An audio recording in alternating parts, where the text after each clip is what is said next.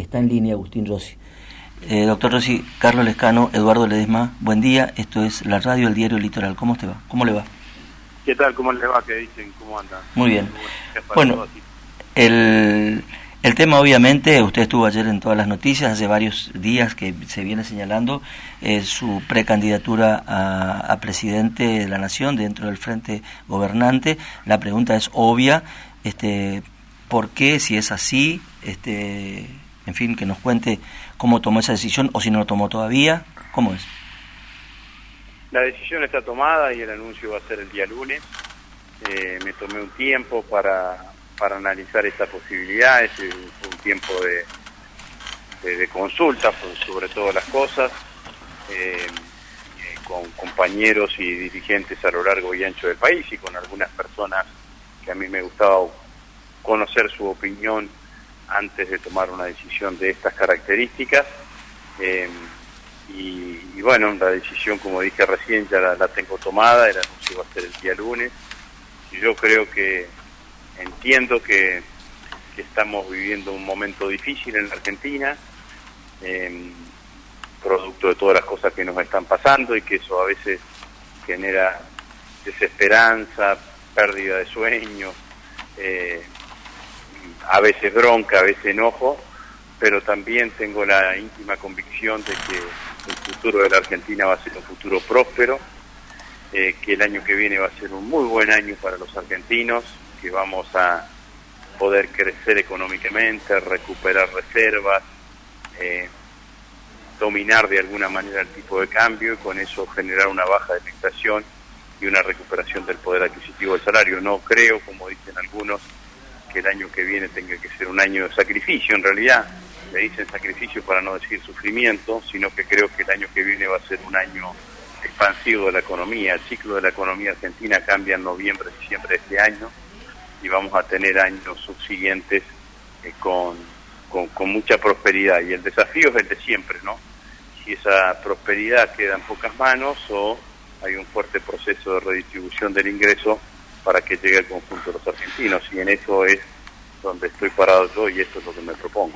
Y eh, ingeniero, este también en, en las últimos en los últimas las últimas horas, además de conocerse esta decisión suya de que estaba planificando un anuncio mm, para, para lanzar su candidatura, eh, surgieron versiones y además que eh, además de que hay nombres también del, del frente del frente de todos que surgieron y están en danza en, en, desde hace varios días este, con alguna insistencia en los últimos días el nombre de Guado de Pedro, pero también ayer este, surgió la posibilidad de que Axel Kicillof sea candidato este, a presidente. Después tenemos, bueno, Massa, Scioli, incluso Grabois. Este, ¿Todo esto es posible de dirimir en el marco de internas? Esa es una pregunta. Y lo otro es si, este, si hay una decisión, si hay un anuncio, si hay un algo que diga Cristina Kirchner mañana, ¿eso va a redefinir el cuadro suyo o es independiente?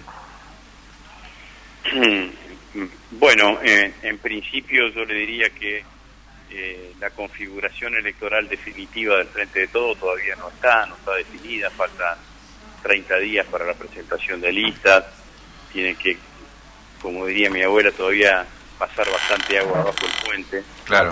Eh, y, y ese proceso interno, bueno, puede terminar configurando una lista, dos listas o tres listas o cuatro listas, según cómo quede, quede conformado, ¿no? De hecho, mi desafío es a partir del lunes convertir una candidatura en una lista, en una lista con propuesta en todos los en todos los rincones y candidatos en todos los rincones de, del país. Yo creo que el acto de mañana va a ser un acto eh, festivo, independientemente de que, tenemos el dolor de que Néstor no está con nosotros, pero la realidad es que, es que ese 25 de mayo del 2003 se inició un camino en la Argentina y ese camino lo, lo Néstor Kirchner y después de él y detrás de él vinimos todos nosotros, ¿no? Y yo soy de los convencidos que en esos 12 años de gestión de Néstor y de Cristina se vivieron los días, los meses, los años más felices de los últimos tiempos en la Argentina. Así que nos merecíamos este acto que vamos a hacer mañana con, con unitario y con Cristina como única oradora, que nadie mejor que ella para explicitar todo lo que fue ese proceso. Si Cristina después dice alguna cosa, la verdad que no lo sé, pero creo que el motivo de la convocatoria del acto es el que le acabo de decir. Bueno, usted también eh, dijo en, declaraciones de, de, los últimas, de las últimas horas, a propósito, retomando ya un tema, pensando un poquito en su, en su candidatura y en lo que tiene para decir, de que eh, tiene claro lo que hay que hacer a partir del 10 de diciembre. ¿Qué es eso? ¿Qué, ¿Qué es lo que está pensando que podría hacer usted y que nos puede sacar de esta situación, eh, la verdad, angustiante desde el punto de vista económico porque bueno lesiona este lesiona a las, a las familias argentinas no claramente que claramente que, que, es así la verdad que yo lo entiendo lo entiendo al, al argentino al trabajador. Muchas veces me imagino eh, la frustración que debe sentir alguien que todos los días se, levanta temprano para ir a trabajar y, ve que ese esfuerzo no le rinde los frutos que merecería no eh, la Argentina hoy tiene una problemática que está agravada por la cuestión de la sequía. Miren, eh, cuando uno dice un número repetidamente, a veces parece que se que, que, se, se normaliza y yo lo voy a tratar de poner en dimensión. En el año pasado fue un año récord de exportaciones. Exportamos 88 mil millones de dólares. De esos 88 mil millones de dólares, 23 mil millones de dólares fueron por producción primaria. Es decir, que si te faltan 20 mil millones de dólares, es casi como que este año en la Argentina no hubiese tenido producción primaria, con todo el efecto que eso genera. Que, genera. Si te faltan 20 mil millones de dólares, lo que tenés es una falta de reservas en el Banco Central. Si no tenés reservas en el Banco Central, claramente te resulta más difícil sostener el tipo de cambio. Y se aparece lo que aparece siempre en la Argentina, que son las expectativas evaluatorias, y junto con eso los precios se acomodan a un tipo de cambio más alto y empieza el proceso inflacionario en Argentina. Entonces, ¿qué es lo que yo tengo claro que hay que hacer? Que eh, el fenómeno de la inflación, que es multicausal, tiene una causa fundamental que es el nivel de reservas que tenga el Banco Central. Con, al, con buen nivel de reservas del Banco Central, usted domina el tipo de cambio. Entonces, el año que viene, que suponemos y que todos los, los analistas económicos hablan de un superávit de la balanza comercial entre 20 y 25 mil millones de dólares. El año que viene es un año de recuperación de reservas. Si recuperamos las reservas que yo creo que vamos a recuperar, vamos a poder tener una política activa sobre el tipo de cambio. Y si tenemos eso, claramente con otras decisiones políticas económicas complementarias, vamos a iniciar un proceso descendente de la inflación y con eso recuperar el poder adquisitivo del, el poder adquisitivo del salario. Entonces, eh, la política, lo, central que necesita la Argentina en los próximos años es tener un banco central robusto con buena cantidad de reservas. Algunos me dicen, bueno, pero eso es política macroeconómica. es política macroeconómica, pero todo tiene que ver con todo. Porque hoy no tenemos reservas, las reservas suficientes, y lo que tenemos es tensión cambiaria y tenemos inflación. Al contrario, Censu, diría un abogado, si usted tiene las reservas suficientes, no le pasaría todo lo que hoy le pasa eh, lo que hoy le pasa a la Argentina. Mire, Brasil eh, es un país que tiene casi 300 mil millones de dólares de reserva. Eh, obviamente que nosotros, por dimensión del país, no, no tenemos que tener eso, pero claramente podemos tener una política sostenida de reservas que nos lleve a tener un nivel de reservas entre 35 mil y 40 mil millones de dólares. Ahora, ¿Cómo logramos esas reservas? Aumentando los niveles de exportaciones en la Argentina. Si el año pasado fue un récord de exportaciones de 88 mil millones de dólares, en los próximos años, los próximos años le estoy hablando del 2028, tenemos que llegar a,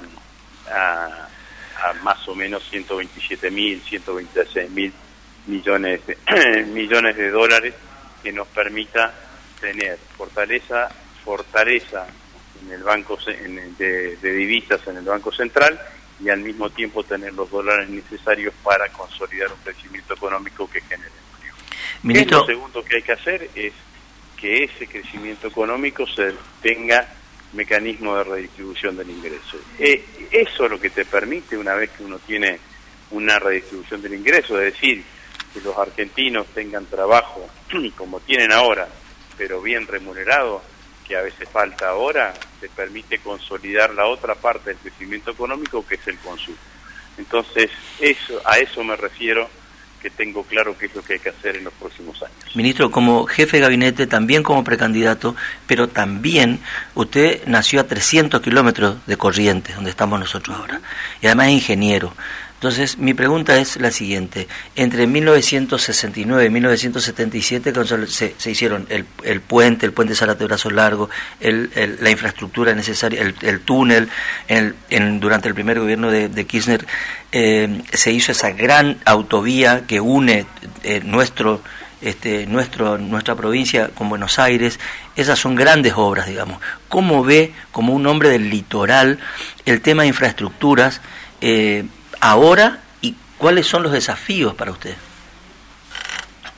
Bueno, tenemos un, una deuda que es el puente Reconquista Goya, ¿no? Eso sin ninguna duda que esa es una obra que claramente necesita financiamiento internacional, pero creo que tiene que ser entre las obras prioritarias que tenemos que llevar adelante y sostener.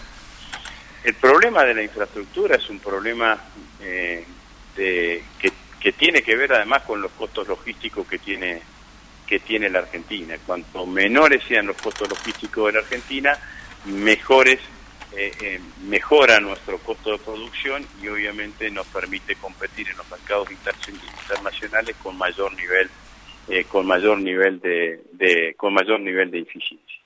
Entonces, en el diagrama general de lo que significa un desarrollo, un desarrollo de, la Argentina, necesitamos más y mejores rutas, necesitamos más y mejores situaciones de conectividad, necesitamos más conectividad digital, a pesar de que tenemos construida más de 30.000 kilómetros, 33.000 kilómetros de fibra óptica llevados adelante por llevados adelante por ARSAT y todas las medidas que sean necesarias para lograr un crecimiento un crecimiento armónico del país en, algún medida, en alguna medida lo estamos sosteniendo. Fíjese usted que cuando usted analiza los índices de desocupación, que son realmente bajos, eh, el promedio con que cual terminamos el, 2022 fue de 6,3%.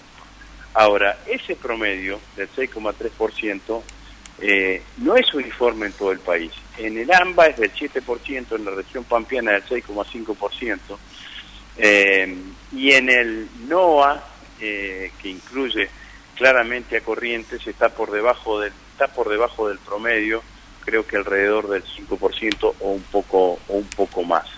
Eh, o sea, y obviamente que también en, la, en el NOA, en el NEA, en el NOA, en la Patagonia y en Cuyo, los indicadores de desocupación son menores a los que tenemos en la región central. O sea que estamos viviendo un proceso que va en sentido contrario de cómo se conformó este país, en donde las oportunidades y las expectativas estaban en el centro del país, en el centro demográfico del país, que es la ciudad de Buenos Aires y el conurbano bonaerense.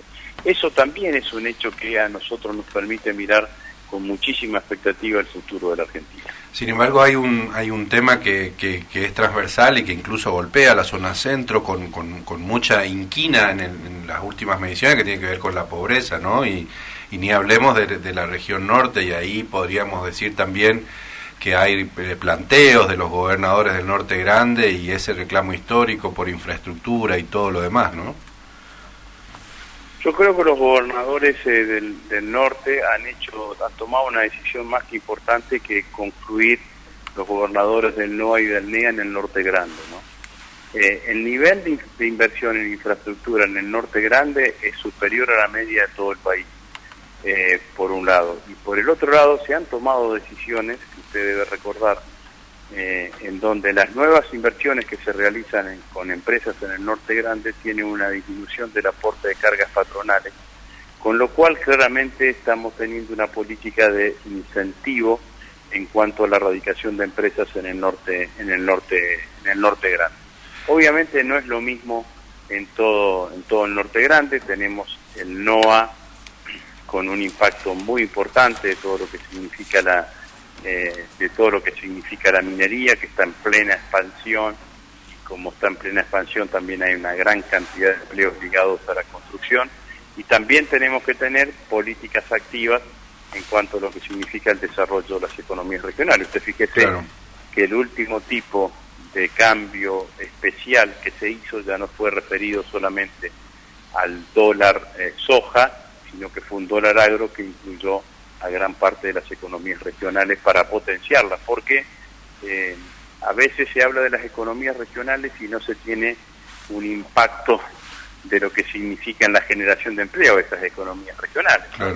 Claro. Eh, entonces me parece que eso es muy importante tener en cuenta. Aprovechando la generosidad que tiene de atendernos, ministro, quisiera retomar un poquito lo que, eh, lo que pasó el 11 de mayo en el Congreso de la Nación, porque ahí un legislador nuestro le hizo llegar estas inquietudes. El gobierno, estamos en campaña electoral además, y el gobierno insiste, el gobierno de Corrientes digo, ¿no? Insiste con, eh, con cuestiones eh, críticas muy fuertes con relación al gobierno nacional por falta de atención, por discriminación, le reclama recursos por regalías de Yacyretá, Alto Grande, por deudas este, previsionales porque están desajustadas de los intereses y bueno, después el planteo que usted mismo entiende que, que, pasó mucho tiempo, demasiado ya, y no podemos solucionar el, problema de la autovía de la, de la ciudad de Corrientes, que son poco más de 10, 12 kilómetros y que lleva años haciéndose y con la obra parada, incluso discriminación eh, en relación al, reparto de fondos para viviendas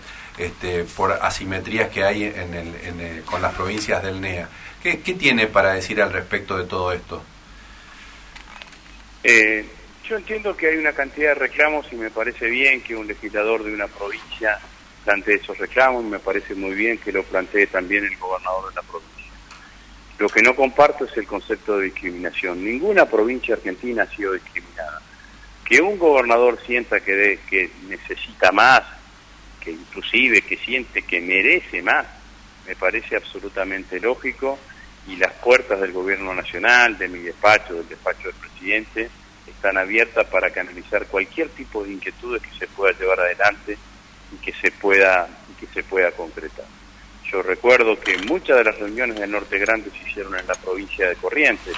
Una específicamente me acuerdo que se hizo en la localidad donde nació el general San Martín, eh, porque tenía que ver eh, fundamentalmente con, con, la fecha del 17, con la fecha del 17 de agosto. Yo en ese momento era ministro, era ministro de Defensa, pero eh, entiendo que además cuando a veces se habla de deudas, de deudas, siempre hay dos miradas, ¿no? La mirada de el que tiene que abonar esa deuda y el que tiene y el que reclama. Y a veces el que tiene la creencia cree que la que, la deuda no fue suficientemente saldada y el que es depositario de esa de ese reclamo cree que fue absolutamente saldada. Entonces, siempre lo que propongo ahí es las mesas de diálogo para conciliar, para encontrar soluciones que sean beneficiosas para todos. Pero le vuelvo a decir, entiendo el reclamo, lo comprendo, eh, me parece bien que un, legislador levante su voz en ese sentido, me parece bien que el gobernador reclame, eh, lo que no creo, y lo digo claramente, es que haya que pensar en que este gobierno ha discriminado. No hemos discriminado a ninguna de las provincias argentinas, independientemente del color político que del que la gobierna. Eh, ministro, muchas gracias por eh, hablar con nosotros en esta mañana aquí en Corrientes y allí una mañana lluviosa. Gracias. Bueno, que sigan bien. Un saludo para todos. Un saludo. El ministro jefe de gabinete, Agustín Rossi.